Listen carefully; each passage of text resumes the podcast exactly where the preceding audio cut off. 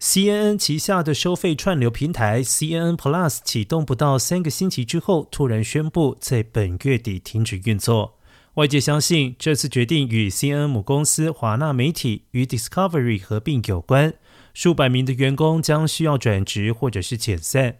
CNN 新任行政总裁利希特表示，这次决定虽然艰难，但相信有利于公司长远发展。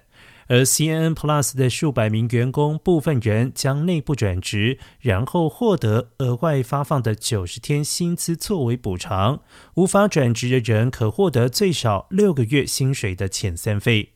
利希特承认这一次人事安排并不完善，关台纯粹是管理层的决定，与受影响员工的能力无关。分析显示，CNN Plus 经过三年筹备，花费三亿元筹建之后，虽然招揽数百名资深新闻工作者，但至今订户只有十五万人，成绩惨不忍睹。